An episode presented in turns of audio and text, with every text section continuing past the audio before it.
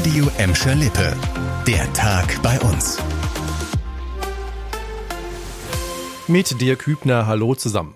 Am Sonntag steht das Bundesligaspiel zwischen Schalke und dem 1. FC Köln an. Schon jetzt bereitet sich die Gelsenkirchener Polizei auf eine brisante Partie vor. Das Verhältnis zwischen den Fans der beiden Clubs gilt als, sagen wir es mal vorsichtig, angespannt. Deshalb hat die Polizei jetzt einen Fanbrief veröffentlicht. Vera Körber fasst für euch zusammen, was drin steht. Bitte verhalten Sie sich friedlich und bleiben Sie sportlich. Mit diesem Appell wendet sich die Gelsenkirchener Polizei vor der Partie am Sonntagnachmittag an die Fans beider Vereine. Der Aufruf gilt neben dem Spiel in der Felddienstarena ausdrücklich auch für die An- und Abreise. Für Fans des ersten FC Köln, die mit der Bahn kommen, gibt es einen kostenlosen Busshuttle vom Gelsenkirchener Hauptbahnhof zur Arena. Außerdem weist die Polizei darauf hin, dass das Abbrennen von Pyrotechnik verboten ist. Wer schon auf dem Weg zur Arena auffällig ist, wird nicht ins Stadion gelassen, so die Beamten.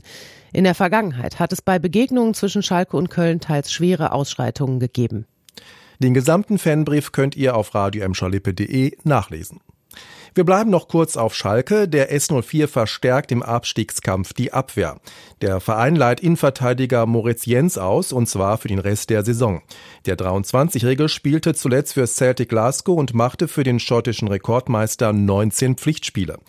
Laut Schalke-Trainer Thomas Reis zeichnen Jens Tempo und Zweikampfstärke aus. Übrigens sollte Schalke den Klassenerhalt schaffen, muss der Verein den Verteidiger kaufen. Zu einem Dauerthema bei uns in den Nachrichten der Bottropper Apothekerskandal und seine Folgen. Da gibt es jetzt gute Nachrichten aus Düsseldorf. Mehr Betroffene können ab sofort eine einmalige Entschädigungszahlung beantragen. Das NRW-Gesundheitsministerium hat den Kreis der Anspruchsberechtigten deutlich erweitert.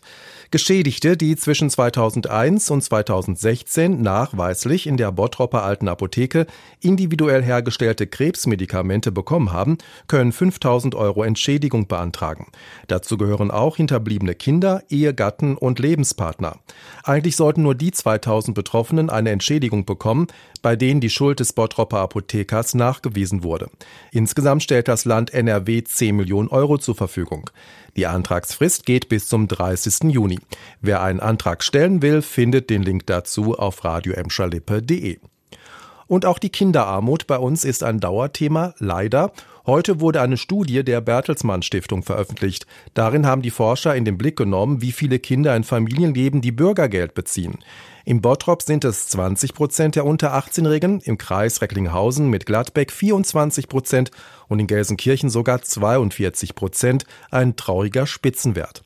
Familien, die von staatlichen Leistungen leben, gelten als besonders armutsgefährdet. Die Zahl der betroffenen Kinder ist 2022 zum ersten Mal seit Jahren wieder gestiegen, vor allem weil viele Geflüchtete aus der Ukraine dazugekommen sind. Die Bertelsmann Stiftung fordert dringend eine Grundsicherung für Kinder. Das war der Tag bei uns im Radio und als Podcast. Aktuelle Nachrichten aus Gladbeck, Bottrop und Gelsenkirchen findet ihr jederzeit auf radio und in unserer App.